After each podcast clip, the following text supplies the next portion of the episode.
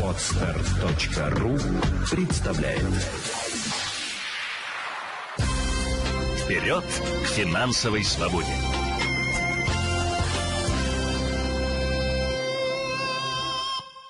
Ну, конечно, все говорят, важен не подарок, важно внимание, а потом сравнивают, кто кому что подарил и подарил ли вообще. Грамотно подойти к покупке подарков нам сегодня поможет Елена Сергеевна Феоктистова, директор Центра финансовой культуры, победитель конкурса «Финансовый советник» 2020 года, между прочим. Здравствуйте, Елена. Здравствуйте. Вот вы нам и посоветуете, как подойти к Новому году финансово грамотно. Вот у вас что, книга лучший подарок получается? А, да, вы знаете, а почему нет? Бывают подарки хорошие, плохие, а бывает книга.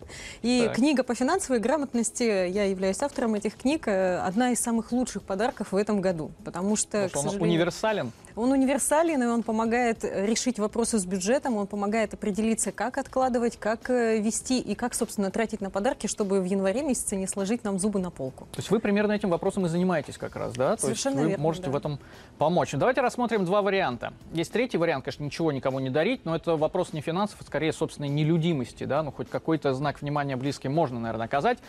Итак, два варианта, две модели поведения. Вот первый вариант, мы откладываем все на потом. Вот это про меня, я еще никому ничего не успел, не спланировал, кому я что буду покупать. Это вот по секрету вам сейчас, на дворе какой сегодня, 9 декабря, у меня еще в планах ничего. Еще рано планировать закупку подарков? Или уже поздно это делать? Или вот сейчас самое время? Что скажете? Ну, э, всегда нужно отталкиваться от бюджета. Есть у вас деньги? Ну, думаю, должны быть. Потому что очень часто люди э, в период предновогодний, конечно же, цены взлетают, и нам хоть показывают о том, что идет распродажа и скидки, но, к сожалению, мы покупаем несколько раз дороже обычно. И разумнее всего покупать подарки и вообще э, планировать любые траты за э, сильно за несколько там месяцев, предположим, за полгода, может быть даже. Даже так. Да, а еще лучше, Я вот думал, идеально. Ну, думал, ну октябрь, ноябрь, ну что, что в Ну, сентябре, октябре. Прям, ну, вы знаете, вот самый идеальный вариант, э, когда вы определяетесь вообще суммой э, денег, которые вы потратите Мгм. за год на бюджет на подарки. Да Это не только Новый год, это и 8 марта, и 23 февраля, это и день рождения. И тогда у вас не будет некоего транжирства, потому что на подарки мы очень часто спускаем большую сумму денег, а потом переживаем, а куда у нас деньги уходят. И вот отсюда стоит отталкиваться. В первую очередь посмотрите на свой бюджет у вас есть, если финансовая возможность, подарить кому-то подарки и при этом э, спокойно прожить весь январь, потому что зарплату в декабре мы за январь получаем заранее, и дальше уже спокойно качество жизни не должно теряться, закрывать все обязательства, покупать точно так же продукты, точно так же, э, ну, если позволит э, эпидемиологическая ситуация, развлекаться как-то.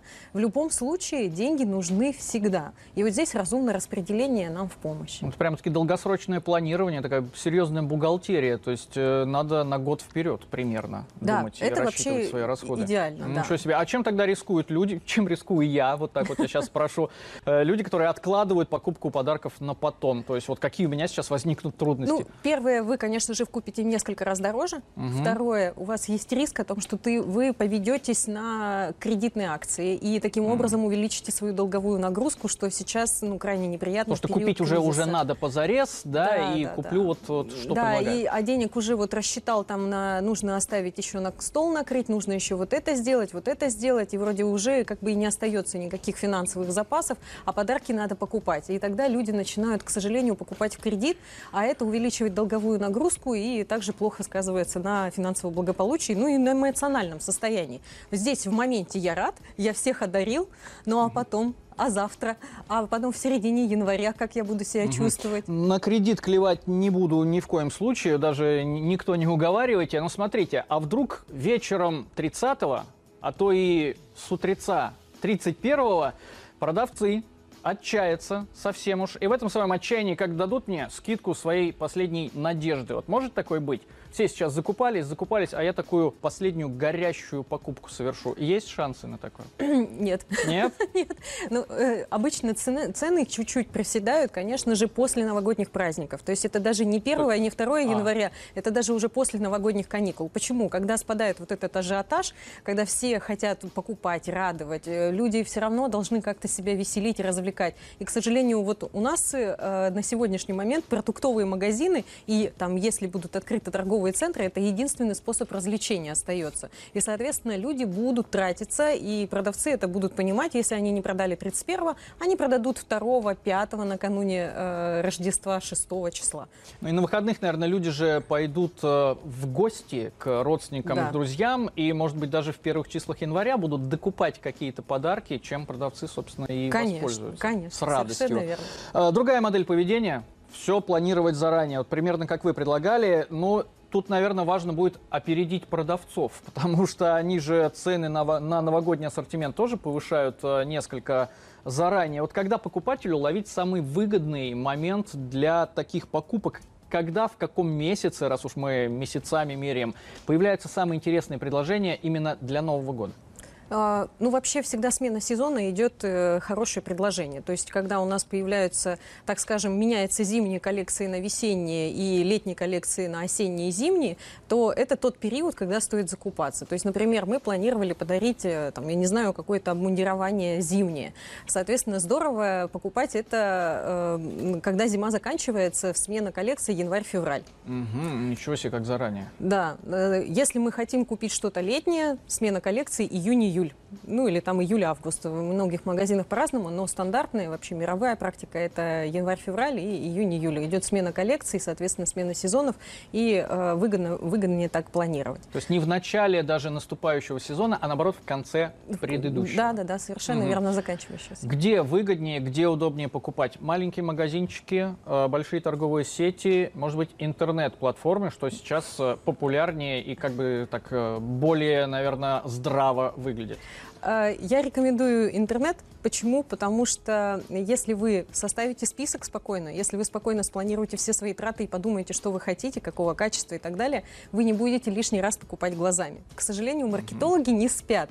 И когда вы приходите в торговый центр, вы нет-нет, да купите что-то лишнее, нет-нет, да потратитесь.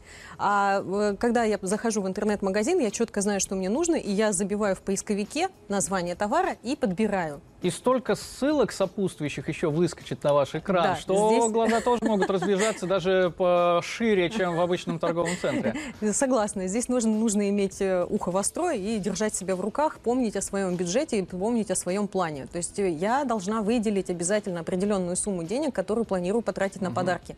И за эту сумму я не должна выходить ни в коем случае. В чем еще плюс интернета и покупки через интернет я могу подключить кэшбэк-сервисы, а, которые позволяют экономить дополнительно к картам кэшбэка. То есть я э, через кэшбэк-сервис перехожу по реферальной ссылке, а, получаю дополнительную скидку от кэшбэк-сервиса и еще и покупаю по карточке у банка, у которой есть кэшбэк, и вот, пожалуйста, несколько раз я сэкономила и там, и там, и там. Э, Подводим некий итог. Э, В среднем петербуржцы планируют потратить на новогодние подарки где-то 14 тысяч рублей. На ваш взгляд, э, много, мало, нормально в самый раз? А, В идеале вообще человек должен тратить на подарки, опять же, зависит от бюджета. Да? Для кого-то это норм, для кого-то это все-таки многовато.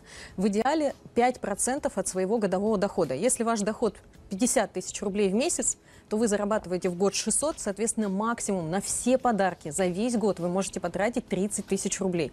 Если вы тратите чуть больше, то это или из разряда транжирства, я не спланировал, я не подготовился, я не продумал, или же э, мне просто это очень нравится, и тогда я должен учитывать о том, что вот эта статья в моем бюджете будет всегда чуть завышена, потому что, ну, я так хочу. Но отдавать себе отчет. 5% на подарки. Так Годовой и запишем. доход. Так и, спаси- так и запишем. Спасибо. Елена Сергеевна Феоктистова, директор Центра финансовой культуры, победитель конкурса «Финансовый советник 2020 года» и книга «Лучший подарок». Да, книга помню. «Лучший Это подарок». Вперед к финансовой свободе!